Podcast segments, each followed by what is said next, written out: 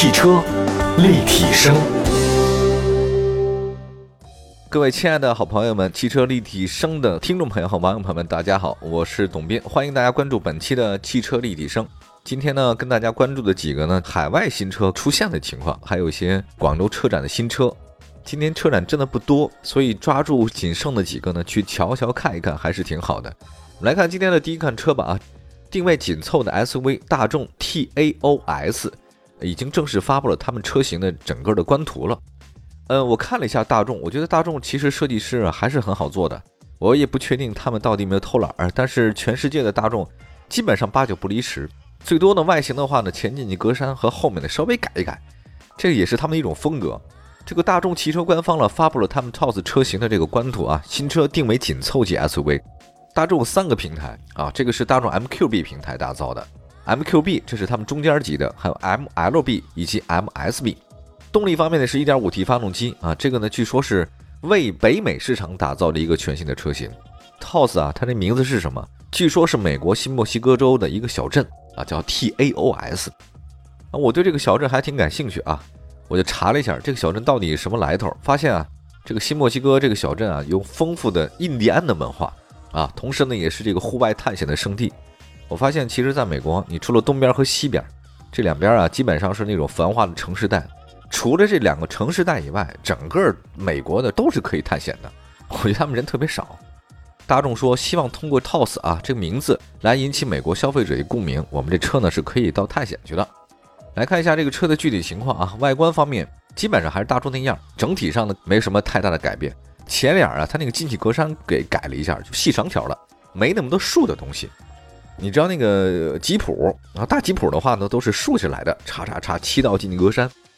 大众这个车呢是没有任何竖道，全是一条横道下来，中间呢穿过那 VW，中间那个格栅呢一条线到了这个 L 型的那个车灯的那个地方连成一体了，所以整体看起来的话呢特别简洁。另外车身侧面来看的话呢，双腰线啊，其中一条呢是贯穿式的腰线，车身的视觉长度挺长的。另外搭配了黑色的塑料内饰轮眉和侧包围。银黑色的双五幅的铝合金轮圈，另外选装全景天窗啊，这个跟大家感受不一样，就是国外的那个很多消费者对全景天窗似乎没有那么的拥趸啊。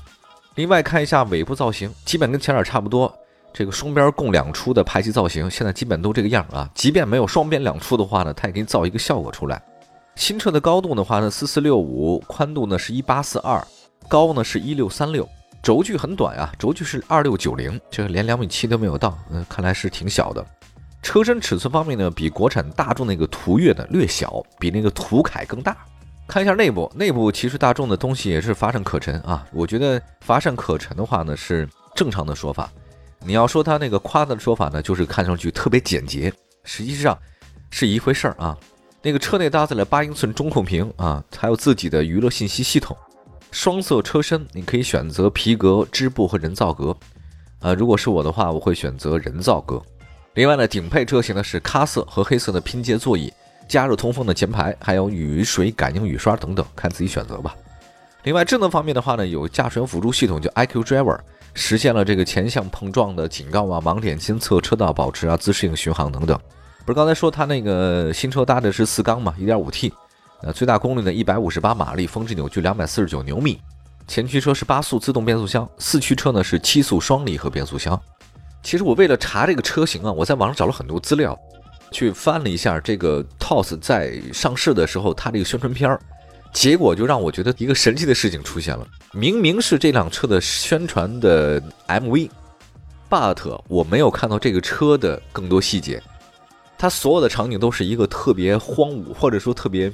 户外的一个场景当中，这个车很小，在屏幕当中啊，只占两个字母的大小，其他的全是一望无际的原野和者户外的情形。这个车呢，在路上开，就你能感觉出来，这个车啊，确实通过性挺强啊，在这个荒野当中啊，一个人在那边开着，像独行侠一样。但是你说这个车的细节长什么样，你完全不得知。我发现很好玩啊，就是他就告诉你我来了，但是我长什么样我没告诉你，哎，远远的看着一个人影，大概就这种感觉。但即便是这样的话呢，我也发现 TOS 的给人的印象还是似曾相识，因为我觉得它基本上是借鉴了咱们国内大众途岳的设计，细节方面优化升级。我发现了这个设计师有时候也挺懒的啊，谁做的好呢？咱抄一抄，好像也不为过啊。这个是大众汽车 SUV 产品矩阵中的第四款车型了，那它也是想进一步拓展大众汽车在国外的销量。那么在车身尺寸方面，刚才说到了比途岳小，比途凯大。那未来呢，会不会有新的动力车型？因为现在都是一点五 T 嘛，这个我们也再仔细看一看吧。啊，这就是大众的这个车型叫 TOS。汽车立体声。好，我们接下来呢，再看另外一款车型啊，这个是大家特别喜欢的一个路虎啊，我觉得它名字起的特别好。那路虎和捷豹，你说这个龙兄虎弟什么的，感觉特别霸气。十一月十号呢，路虎呢正式发布了他们一个新款的发现 Discovery。这次中期改款的车型比老款相比的话呢，外观确实优化了一些，内饰呢进行了改变。但是从外形来看，我总觉得现在新的路虎不如老的路虎好看。我大概在很久以前看过一个老电影啊，叫做《路遥知马力》。这个呢，实际上还是文章那个时候最火的时候，他做的导演啊。当然，这个片子是特别烂啊，不用看，大家真的烂的毫无逻辑，剧情很糟糕啊，很拖沓。包贝尔演的啊，演的又很用力，用力过猛。文章的导演呢，也真的是很生涩，完全看不出来这是一个很好的片子啊。我，但我居然看完了，你说我多无聊？那这个其中里面的包贝尔呢，在上海的街头呢，开了一个老款的这个路虎，特别老款那个车型，复古车型，特别好看。但是我发现现在新款的这个路虎吧，觉得那么土气啊。新款的路虎呢，发现针对于外观设计呢，主要集中在细节了啊。这个确实没有让我看得出来它的设计风格。全新的大灯组呢是 LED 了，内部呢灯箱也做了调整，进气格栅中网也有改变。侧身来看的话呢，新车没有对侧身线条进行调整，好像还是就是比较方方正正的。但感觉这个方正吧，特别没有骨气啊。同时呢，这个尾灯呢也做了一些相应的改造，LED 的。但值得一提的呢，它那个新车的尾门的牌照框依然采用的是非居中的设计，这个是他们的风格，非对称啊。有的时候我们看到你，比如说阿尔法罗密欧啊，还有包括一些路虎早期的车型啊，它那个车牌都是不是靠右啊，就是靠左，它觉得车牌太大，如果放在那个前中网底下或者其他地方，会影响它的美感。来看一下现在的整个路虎发现里面啊，完全是豪华型的了，中间那个大屏特别的大，从上往下一以贯之。双色拼接的中控台也进行了一个重新的设计啊。那天看到了一个所谓的一个挺著名的一个车评人啊，就是也是一个中年油腻男子，然后跟大家在那个短视频里呢，就是叫嚣。他说什么？他说：“大家不要觉得中间这个大屏是高科技，什么是高科技啊？咱们的变速箱是高科技，这才是啊！”在那讲，好像获得点赞无数。有些中年男子吧，他就固步自封在自己的世界里面，他觉得全世界都是错的。而且他认为他什么都懂，他经常会说：“你们别说，你别要给我讲，我什么都明白。世界上再复杂的事儿，给这些中年男子啊，什么秘闻都知道啊，永远活在自己的世界里面。而且他们的那个知识结构早就已经很很土了，就已经是二十年前的一个知识结构啊。放在二十年前它没问题，可是放在现在的话，基本上已经早就落伍了，也不学习啊，也不读书不看报啊，这个特别糟糕。希望大家都不要这么油腻，行不行啊？都要学习一些新的东西和知识。我觉得这个实际上是一个特别好的方式，就智能化。如果没有智能化，没有往前前进的话，如果你啊还活在 BP 机的时代啊，这个历史的车轮不能往后倒退的嘛。再来看一下新的路虎发现啊，我刚才说的它外形设计不好看，那其实上你也有很多调整，比如说空气悬架这个保留了。另外的话呢，原有的物理地形选择模式按钮得到了一些功能化的优化，这个也挺好。全新的电子挡杆，呃，新车的话呢是 2.0T 直列四缸汽油发动机。还有 3.0T 直列六缸的汽油和柴油的英吉利系列发动机，另外最大的功率呢是有很多种啊，这个就不再讲了，有特别多。最大呢是360，小的话呢有301等等。传动方面是八速手自一体变速箱，并且提供了四驱系统，好吧？我就说这个车呢就没有变得让我更加喜欢它，可能是我自己的问题，跟车倒没什么关系了。好吧，一会儿休息一下，再跟大家讲讲其他的广州车展上市的新车啊，马上回来。汽车立体声，继续回到节目当中。汽车立体声跟大家关注的是海外上市的两个新车，以及广州车展的新车。刚才说到两款海外车是上市新车啊，那接下来的话再说说咱们广州车展。第一个呢，我跟大家讲的是一个 wagon 车型。汽车市场我觉得特别有趣哈，越是各大车企呢在设计功能方面同质化严重，越能显出一部分细分市场的弥足珍贵。我这话呢，请各位细品啊。比如说跨界车市场里面，呃，一汽大众当年凭着魏领赚了一大笔钱，但是很多车企呢也推出了很多相应的跨界车型啊，就觉得这个细分市场很有趣。比如说旅行车市场，在高价格的区间，像那个奔驰的 Shooting Brake 那个版本啊，猎装版那个太好看了，我我觉得太优雅了。那比如像沃尔沃的 V 九零，奥迪有什么呀？奥迪 A 六那 Allroad 特别好吧？但是在咱们这种工薪阶层的民用车领域当中，旅行车 Wagon 车型确实很少。迈腾是 Wagon 进口的，马六曾经搞过一个是 Wagon，呃，这真的是很可惜。唯一的让我印象比较深的就是桑塔纳那个 Wagon 车型，哈，这个也是我很喜欢的。但是现在啊，今年有了一个新的 Wagon 了啊，我觉得大家喜欢这个细分市场的朋友了解了解。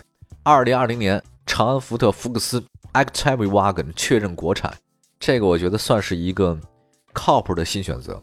现在的福特官方发布了一部全新的国产福克斯旅行版的车型，定位呢是跨界旅行车，在重庆二厂生产的啊。它其实跟海外版有些相似。只不过呢，在国内的话加了一些小改变。广州车展会上市，新的命名又会出现。我们在这时候再看一下到底叫什么了啊？基本上它的车型大概没有太大的改变，跟国外是一样的。那新车的那个前大灯、进气格栅更加精致了一些，中网呢有些调整，保险杠啊还有后腰稍微的外形有了一些不太一样。别看是 Wagon 车型啊，但是它那个轴距没有显得那么长，是二七零五。尾部方面的话呢，国产的福克斯旅行版的灯箱造型跟两厢版的差不多。双排出嘛，呃，黑色包围、黑色内饰啊，银色包围等各方面还是挺跨界的。动力方面的话呢，1.5T 三缸，最大功率174马力，峰值扭矩243，八速的这个自动变速箱。大家都知道，福特汽车这两年在国内销售不太尽如人意啊，但是福特呢依然在国内加速它生产，也没办法，因为咱们中国市场确实太大了，你卖的再不好的话，也比国外多。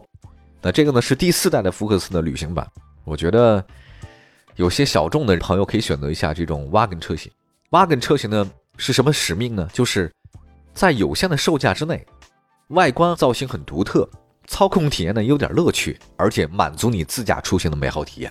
我觉得这就是 Cross 啊，或者说我认为的 Wagon 车型的使命，大概就在这四点，大家可以选择一下啊，我还是很喜欢的。接下来呢，再说江淮瑞风这个车型了啊。官方表示的话，那个车呢在广州车展正式上市。我看了一下这个外形。就是它的前进气格栅像什么呢？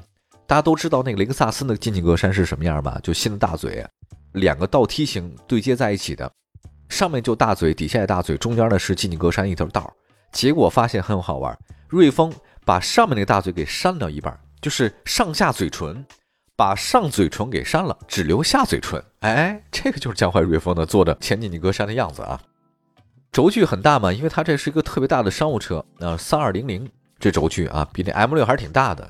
看了一下这个车型，在江淮的展台上，就是一个大型的商务车嘛。第二排是独立座椅、独立空调，还有包括后面是好几排。它是一个商务车，它对标的话呢，更像是 GL 八，或者说是大概是这种类型的。这次呢是更名了啊，瑞风呢没有叫瑞风啊，叫做 R E F I N E Refan 品牌，可能在江淮旗下呢叫走向独立了。瑞风系列其实在咱们 MPV 市场有二十多年的历史了，但是其实大家印象都不深啊。可能车型一直卖的不太好，那据说瑞风呢将会丝号一样成为江汽集团旗下的独立品牌，未来呢可能在公共市场里面布局。我也希望江淮瑞风能卖得更好。好吧，我们先说到这边，感谢大家收听我们今天的汽车立体声，各位广州车展再见，我是董斌，拜拜。